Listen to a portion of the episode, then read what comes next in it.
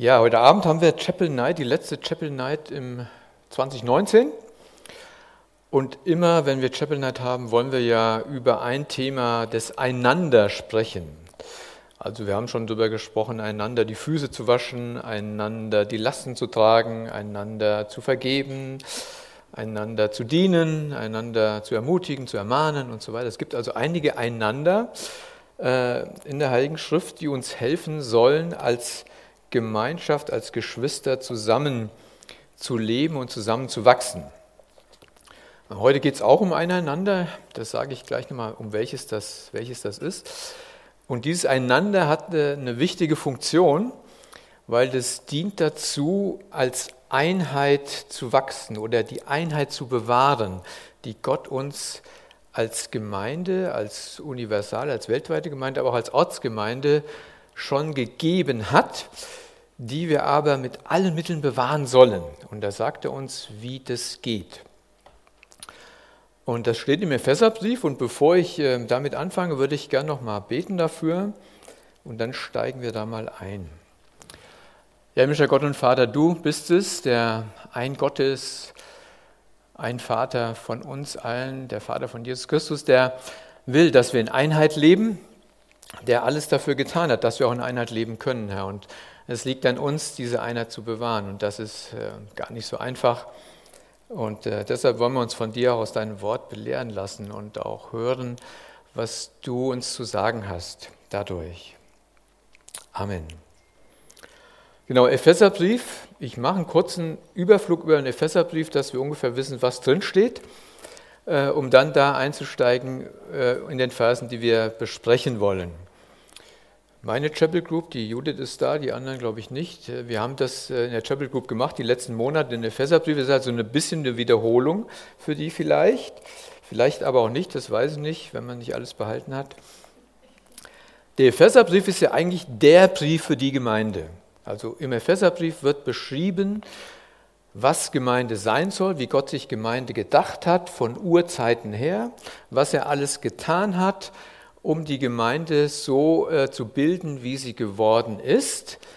Und dann schreibt er, in dem, in dem, ersten Teil steht dann, wir sind berufen, Kapitel 1, berufen worden, um Gott zu dienen, wir sind berufen, um Kinder Gottes zu sein, wir sind berufen, um äh, seine Herrlichkeit hervorzuheben. Das ist die Berufung, zu der Gott uns berufen hat. Dann steht weiter drin, wir sind seine Schöpfung, wir sind geschaffen zu guten Werken, also wir sollen ihm dienen, wir sollen in den Werken wandeln, die er zuvor bereitet hat. Das sollen wir tun. Und dann kommt im Kapitel 3 ein ganz, ja, fängt schon im Kapitel 2 an eigentlich, äh, ganz entscheidend, woraus die neue Gemeinde besteht. Wer ist das denn? Ja, wer ist das? Das ist ein Geheimnis. Da steht im Epheserbrief ein paar Mal drin. Das Geheimnis von Urzeiten her wurde dem Apostel Paulus offenbart. Und jetzt ist es klar. Und alle wollten es wissen, die Propheten von Urzeiten her. Was ist denn die Gemeinde? Woraus besteht denn die Gemeinde? Was war denn der, das Ziel von Anfang an von Gott aus, wie die Gemeinde sein sollte und woraus die Gemeinde bestehen sollte? Das wäre jetzt die Frage. Gut, der Hartmut wird es wissen, aber das wäre jetzt die Frage, was, was sagt Paulus denn da? Woraus soll denn die Gemeinde bestehen? Aus welchen Menschen soll die Gemeinde bestehen? Ja, das ist die Frage. Die soll aus verfeindeten, verfeindeten Volksgruppen soll die Gemeinde bestehen. Verfeindet heißt Juden und Heiden, ja, die verfeindet waren bis aufs Blut. Es gab keine Gemeinschaft, zwischen Juden und Heiden. Die Juden haben die Heiden verachtet und die Heiden hatten keine Möglichkeit, zu Gott zu kommen. Und da sagt dann Paulus, schreibt dann da im, im äh, zweiten Kapitel, dass Jesus Christus oder Gott in Vers 14, zweites Kapitel, denn er ist unser Friede, also Christus, der aus beiden eins gemacht hat und die Scheidewand des Zaunes abgebrochen hat, indem er in seinem Fleisch die Feindschaft ja, die Feindschaft zwischen Juden und Heiden abgerissen hat, damit es eine neue Menschheit gibt, eine neue Gesellschaft, einen, ein neues Volk Gottes geben soll. Ja, aus den beiden soll das zusammengehen. Und wir wissen ja aus der Apostelgeschichte, dass es ganz schwierig war. Ja, da gab es immer das, äh, das Ding der Judenchristen gegen die Heidenchristen, die wollten, dass sie das Gesetz wieder einhalten sollen und so weiter. Es gab also beständig Stress. Ja, und da sagt Paulus aber, das soll nicht so sein unter euch, sondern ihr sollt eine Einheit haben. Und dann geht es weiter und, und äh, da beschreibt er dann im Kapitel 3 noch, so wie Gott sich Gemeinde gedacht hat. Und ab Kapitel 4 geht es dann los, wie wir, was wir tun sollen, um das in die Tat umzusetzen. Also vorher kommt die Theologie, die Dogmatik und jetzt kommt die Praxis. Und da steigen wir jetzt ein, ja, was wir tun sollen, damit diese Einheit, die Gott geschaffen hat, für die Gott alles getan hat, wie wir die aufrechterhalten sollen. Weil wir sind ja auch ein zusammengewürfelter Haufen. Ja, die Gemeinde Gottes in Herborn-Silbach und auch sonst wo auf der Welt besteht aus Menschen, studierten Menschen, Handwerkern, aus Opas, aus Enkeln, ja, Menschen, die kommen aus evangelischen Gemeinschaften, aus evangelischen Kirchen, die haben katholischen Hintergrund, die haben Brüdergemeinde-Hintergrund, die haben alten Versammlungen, freie evangelische Gemeinde, alles ist bei uns in der Gemeinde. Alles, ja. Und das ist schwierig, da eine Einheit zu bewahren. Wie soll das denn gehen? Also, das ist nicht, nicht leichter, na, vielleicht ein bisschen leichter als zwischen Juden und Heiden. Aber auf jeden Fall ist es ganz schwierige Geschichte. Wir haben sogar French Canadian hier, ja? auch nicht so einfach. Wir haben eine, Japan haben eine japanische Schwester hier, wir haben osteuropäische Geschwister hier. Also wir sind eine ganz, ganz breite Mischung als Gemeinde. Und da die Einheit zu bewahren, das ist echt ein schwieriges Ding. Ja. Und das hat Paulus natürlich gewusst und Gott schon von jeher hat er uns gesehen, hat uns gekannt und sagt, okay, schwierig, aber möglich, weil Gott hat die Voraussetzungen geschaffen. Und er sagt jetzt, jetzt ermahne ich euch, sagt dann Paulus, gell, Kapitel 4, Vers 1. Das lese ich jetzt, Kapitel 4, Vers 1 bis, bis Vers 6. Darum geht es jetzt. Da schreibt der Paulus, so ermahne ich euch nun, ich der Gebundene im Herrn, dass ihr der Berufung würdig wandelt, zu der ihr berufen worden seid, indem ihr mit aller Demut und Sanftmut, mit Langmut einander in Liebe ertragt und eifrig bemüht seid, die Einheit des Geistes zu bewahren, durch das Band des Friedens. Das Band des Friedens ist ein Leib, ein Geist, wie ihr auch berufen seid zu einer Hoffnung eurer Berufung. Ein Herr, ein Glaube, eine Taufe, ein Gott und Vater aller, über allen und durch alle und in euch allen. Das kann man so in der Geschwindigkeit nicht verstehen, deshalb legen wir es gleich nochmal ein bisschen aus. Also Paulus sagt jetzt, Gott hat, will, dass ihr Einheit habt und sagt, jetzt ermahne ich euch. Ermahnen, hört sich manchmal ein bisschen, naja, so tu, tu, tu an, aber ermahnen wissen wir ja auch schon, das heißt auch, ich ermutige euch oder ich tröste euch oder ich rede euch ernstlich zu. Ja, das sagt Paulus eigentlich, ich rede euch ernstlich zu. Das, was ich euch jetzt sage, das ist wichtig. Das ist wichtig. Nehmt es ganz ernst. Und er sagt, ich kann das auch sagen, weil ich lebe das ja. Ich bin im Gefängnis, ich bin der Gebundene im Herrn. Ja, weil ich das lebe, weil ich sage, es gibt nur einen Herrn. Weil ich sage, es gibt nur eine Taufe. Weil ich sage, es gibt nur einen Gott. Deshalb sitze ich hier im Knast, ja, weil die anderen gesagt haben, das stimmt nicht. Es gibt mehrere. Es gibt ganz unterschiedliche Dinge. Es sind alle, alles Mögliche ist möglich. Und Paulus sagt, nö, das ist nicht so. Aber deshalb, deshalb ermahne ich euch nun, als gebundener Herr, dass ihr eurer Berufung würdig wandelt. Was ist denn unsere Berufung? Ich habe das eben kurz angerissen, Kapitel 1 kann man das finden. Ich lese nochmal zwei Verse, Kapitel 1, Vers 4. Er hat uns auserwählt vor Grundlegung der Welt, damit wir heilig und tadellos vor ihm sein sollen. Also wir sind auserwählt, wir sind berufen, auserwählt, damit wir heilig und untadelig vor Gott sein sollen. Vers 12, damit wir zum Lob seiner Herrlichkeit dienen. Ja, dass wir ihm Ehre machen. Dazu sind wir berufen. Wir sind berufen zu Gottes Kindschaft, dass wir Gottes Kinder sind. Manchmal sagt einer Adel verpflichtet. Ja, wir gehören, wir sind Königskinder. Wir gehören zu Gott. Und deshalb sagt er, lebt eurer Berufung entsprechend. Und dann kommen so die, die ersten Dinge, die, diese Worte, die uns, glaube ich, mir zumindest schwerfallen. Ja, wenn wir unserer Berufung würdig wandeln, dann Punkt 1 Demut. In Demut macht mir keiner was vor. Wer ist denn der demütigste aller? Jesus ist immer richtig. Gell? Jesus, kann man, Jesus stimmt immer. Jesus sagt ja, ich bin von Herzen, ich bin sanft und von Herzen demütig. Jesus ist der demütigste aller. Aber zur Zeit von Paulus war zum Beispiel Demut was ganz Schlechtes. Demut war nicht gut, positiv. Also Demut waren Fußabtreter, das waren von Sklaven vielleicht, die unterdrückt waren und so. Also Demut war kein positiver Begriff.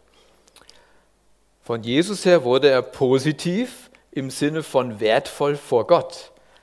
Aber Christus, Christus hat sich ja gedemütigt, indem er Mensch wurde, indem er sich ans Kreuz äh, schlagen ließ.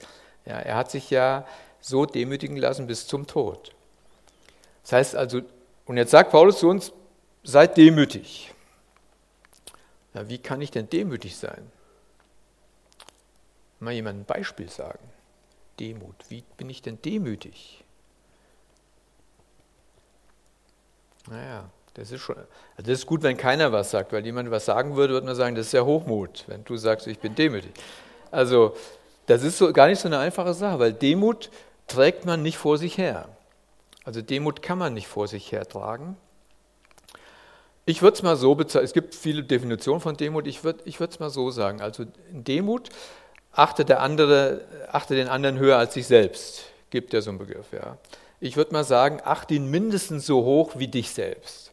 Also das wäre schon mal nicht schlecht, wenn ich nicht auf den anderen runtergucke, sondern wenn ich mit dem einen zu tun habe, sagen, gut, ich bin nicht besser, weil wir hier im Raum sind alle Sünder. Das ist immer so. Auch der, der vorne steht und predigt, ist auch ein Sünder. Alle, sind, die im Raum sind, sind immer Sünder. Sie haben die gleiche Stellung vor Gott. Ja, da gibt es keinen Unterschied. Also es lohnt sich gar nicht hochmütig, weil Gott sagt selbst, er widersteht dem Hochmütigen. Also in Demut dem anderen begegnen, auf Augenhöhe begegnen, den anderen als Bruder, als Schwester so zu begegnen, dass, dass äh, ich mich nicht über ihn stelle und ihn runtermache. Also es ist eine Herzenshaltung, Demut. Und dann kommt, kommt der zweite Begriff Sanftmut. Sanftmut, das ist ein altes Wort. Gehört aber auch Mut dazu, sanft zu sein. Das muss man schon auch sagen. Das fällt nicht allen Menschen leicht. Ich, ich hatte dann ein, ein, Beispiel in meiner, als ich noch jung war. Es war, glaube ich, nach meiner ersten Predigt. Da war ich noch nicht lange bekehrt. Dann hieß es, du sollst mal predigen. Dann habe ich das gemacht und dachte, wow, ich bin toll. Und, und dann bin ich, da war eine ganz kleine Gemeinde. Waren so viele Leute wie hier, würde ich mal sagen. Ja? War aber die ganze Gemeinde dann. Und äh, dann bin ich nachher so nach hinten gegangen, war so ein alter Bruder, der saß in der letzten Reihe. Dann sagt er, ja, hättest du die Zähne auseinander gemacht, hätte ich was verstanden. Ich, ja gut, habt ihr es verstanden, was ich gesagt habe? Hättest du die Zähne auseinander gemacht, hätte ich was verstanden. Gell? Hat er zu mir gesagt. Und da gab es ja für mich, also meine erste Reaktion war, nie mehr werde ich von vorne irgendwas sagen, nie mehr werde ich das machen. Hat mich tief verletzt. Ja. Die zweite Sache war, gut, habe ich dann nachher auch gelernt, sei mal Kritik, auch un, unberechtigte Kritik ist immer auch ein Stück Beratung. Und ähm, ich habe trotzdem, der Herr hat mich weiter, hat mich jetzt dann nicht in Depression fallen lassen, sage ich mal, ich habe weitergemacht und es hat mir schon geholfen, als ich dann äh, später im Gemeindepraktikum war, etliche Jahre später, und dann habe ich ähm, alte Schwestern im, im, Altenheim besucht. Die haben dann die Kassetten gehört vom Gottesdienst und so. Es gab noch Kassetten. Dann haben die gesagt zu mir, ja, Manfred, also wirklich, dich verstehen wir immer am allerbesten von allen, die predigen. Und dieser Bruder ist mir nicht am Kopf gegangen, ja, bis heute nicht. Der ist ja schon lange beim Herrn. Aber deshalb, das war nicht sanftmütig, war überhaupt nicht sanftmütig und ich würde auch nicht sagen, so soll man es machen. Also ich denke schon, es ist gut, jemandem zu sagen, wenn man denkt, gut, das könnte besser sein oder das stört mich, ja, dann zu sagen, gut, hör mal zu, boah, ich habe dich nicht so gut verstanden. Äh, sag mal, wenn du jetzt noch ein bisschen deutlicher sprechen würdest, ein bisschen so, dann wäre das wahrscheinlich noch besser. Hätte mir auch geholfen, ja, wäre auch netter gewesen. Also sanftmütig Kritik oder sowas zu haben, womit ich mich nicht einverstanden bin, das sanftmütig zu sagen, so zu sagen, dass ich den anderen nicht verletze, sondern immer im Kopf zu haben, wie kann ich dem anderen dienen, wenn ich auch sage, ich bin nicht ganz glücklich damit, ich bin ganz nicht ganz einverstanden damit, aber wie kann ich dem anderen dienen, dass wir gemeinsam besser dem Herrn dienen können? Das ist ja das Ziel. Wir sollen den Herrn verherrlichen, wir sollen dem Herrn dienen. Ja, es geht nicht darum, jemanden äh, in die Pfanne zu hauen oder irgendwas äh, aus seinem Herzen einfach mal alles so rauszulassen. Darum geht es einfach nicht. Ja. Also sagt Paulus, Demut, Langmut, äh, Sanftmut. Und jetzt kommt ein Wort, das hat mich eigentlich ein bisschen entspannt, habe ich nachher gedacht, am Anfang nicht. Und dann sagt er hier, mit Langmut einander ertragen. Demut, Sanftmut und Langmut einander ertragen. Da ich mir das, gut, das ist ja gar nicht so schlimm, einander ertragen. Gell? Also ich meine, für eine Ehe habe ich gedacht, ist ja ein bisschen wenig in Liebe einander ertragen. Da muss, muss man schon, bis, da ist ein bisschen mehr. Also da muss ein bisschen mehr Liebe sein als nur ertragen. Aber jetzt für, für uns als Geschwister erwartet Gott gar nicht mehr, als dass wir einander in Liebe ertragen. Das ist ja gar nicht so, ich meine, es hätte schlimmer kommen können. Ich muss also nicht den anderen von Herzen immer ein gutes Gefühl zu dem haben, das alles, das muss ich gar nicht haben. Sondern ich muss langmütig sein, das ist natürlich auch nicht so einfach, weil meine Frau ist ja nicht da, wir kennen uns ja jetzt schon, schon lange und es gibt ja Dinge, die, die macht man immer wieder falsch, will ich mal sagen. Und da braucht man als Ehepartner immer Langmut gegeneinander. Und dann da muss man sich dann, dann liebt man sich und denkt man, gut, so ist er. Und äh, so. Und das ist aber in der Gemeinde auch so. In der Gemeinde gibt es ja Dinge, die ändern sich nicht. Oder die ändern sich nicht so schnell. Man hätte sie gern schnell anders, schnell besser, schnell, und es geht aber nicht. Und Menschen ändern sich, wenn ich bei mir versucht habe, mich zu ändern oder Verhalten zu ändern, ich weiß nicht, wer es von euch schon mal versucht hat, bestimmte Verhaltensmuster zu ändern. Also ich, das ist schwer. Ich glaube, muss schon echt sagen, das ist schwer. Und je älter man wird, desto schwerer wird es. Und deshalb kann ich auch den anderen ja nicht ändern. Ich kann ja meinen Bruder nicht ändern. Das kann ich ja gar nicht. Es gibt ja so ein Wort, das sagt, okay, den einzigen Menschen, den ich ändern kann, bin ich selbst. Also ich kann meine Einstellung ändern gegenüber dem anderen, aber den anderen kann ich nicht ändern. Wenn ich in Demut und in Sanftmut und in Langmut begegne dem anderen und in Liebe mit dem immer wieder umgehe, ändern sich auch Dinge oder ändern sich auch Situationen. Aber das dauert halt, das dauert wirklich lange, das muss man, muss man sagen. Deshalb ist Langmut, in Langmut, in Liebe ertragen, das ist für eine Gemeinde schon ein ganz wichtiger Faktor. Ja.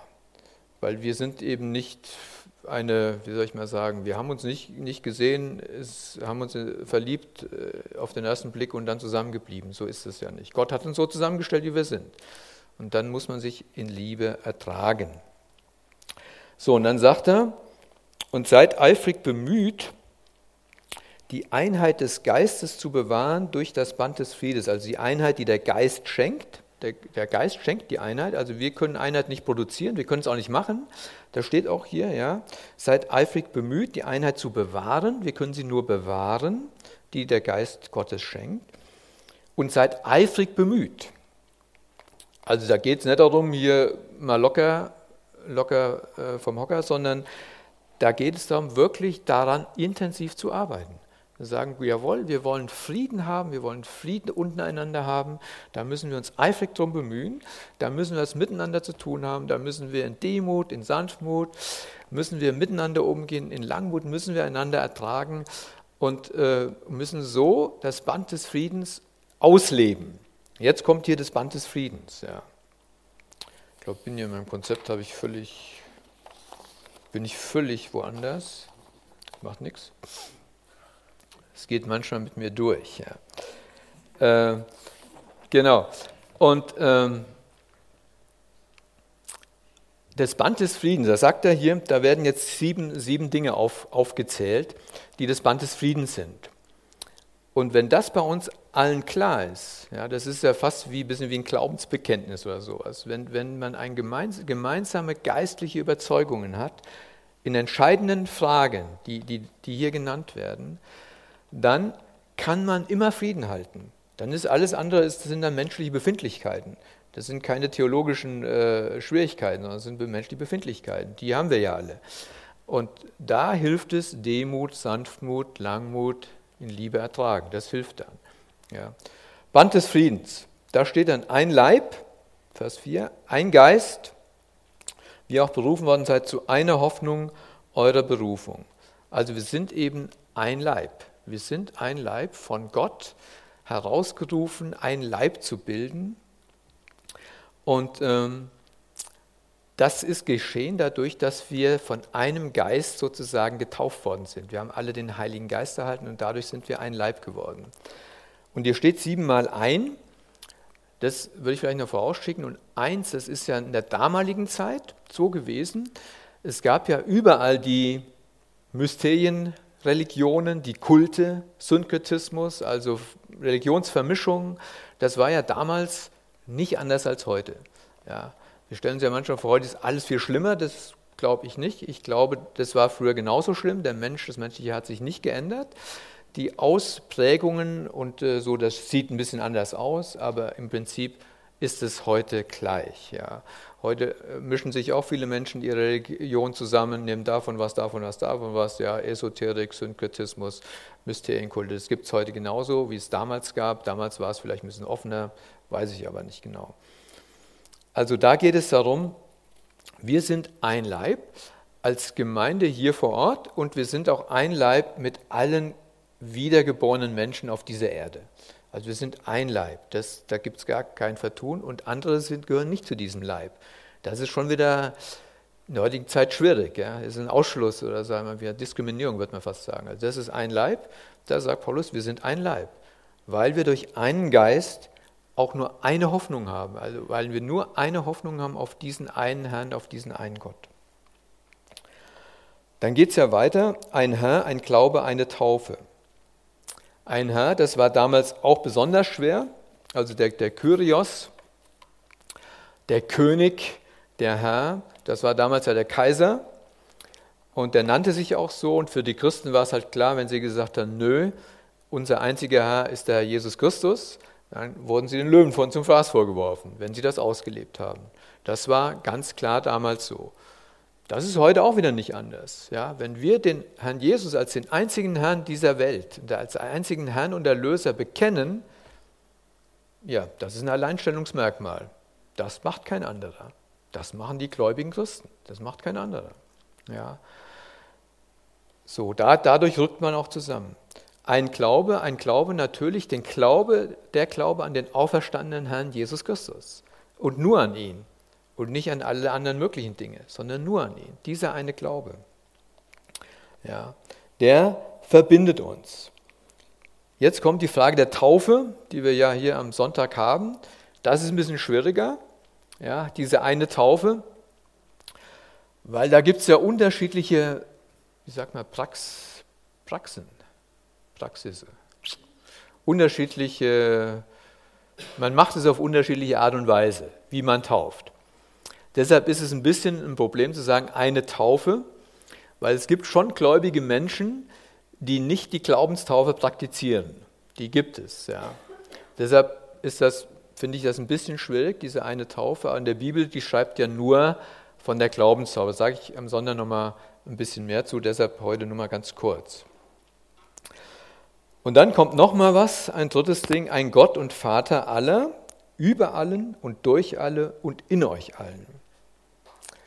Also ein Gott und Vater, das ist schon klar. Das gibt auch nur einen Gott und Vater aller, da würde ich sagen, das aller derer, die auch gläubig sind. Ja, er ist Gott und der Vater von uns allen. Also wir haben nur einen Vater, einen Gott und einen Vater. Auch das ist so. Und der ist über allen und durch alle und in allen. Was bedeutet das jetzt? Gell? Also ich sage einfach mal so, was, was mir am einleuchtendsten erscheint.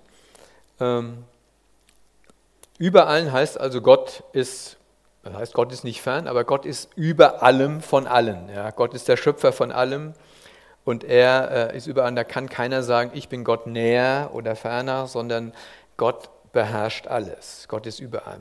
Durch alle bedeutet, dass Gott durch uns alle wirkt. Also das ist klar, wenn Gott was auf dieser Erde tut, tut er es durch uns. Durch alle, die zu ihm gehören, wirkt er. Und in allen lebt er, das ist noch am einleuchtendsten für uns, dass er durch seinen Heiligen Geist in uns lebt und in uns wirkt. Ja, das kann man also noch so, so ganz gut verstehen.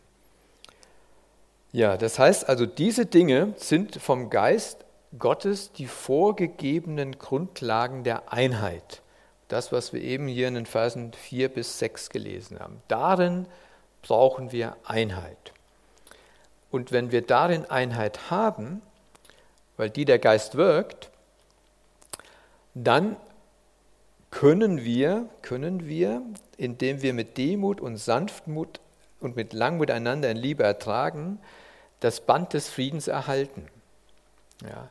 Das heißt also, man braucht im Grunde so eine, ich würde mal sagen, ein Glaubensbekenntnis bauen wir heute alle. Woran glaube ich? Woran glaube ich wirklich? Ich habe ja eben am Anfang mal unsere Unterschiedlichkeit gesagt, wo wir alle herkommen, wie wir alle geprägt sind, auch geistlich-theologisch geprägt sind. Ja. Da gibt es dann schon auch Unterschiede, wie wir bestimmte Dinge sehen. Aber deshalb ist es wichtig, sich in Demut zu begegnen, in Sanftmut zu begegnen, in Langmut einander in Liebe zu ertragen, damit wir Frieden behalten in, in, in, in uns selbst, aber auch in unserer Gemeinschaft, in unserer Gemeinde und darüber hinaus. Und wir sehen genug, wie viele Unterschiede es gibt auf dieser Erde.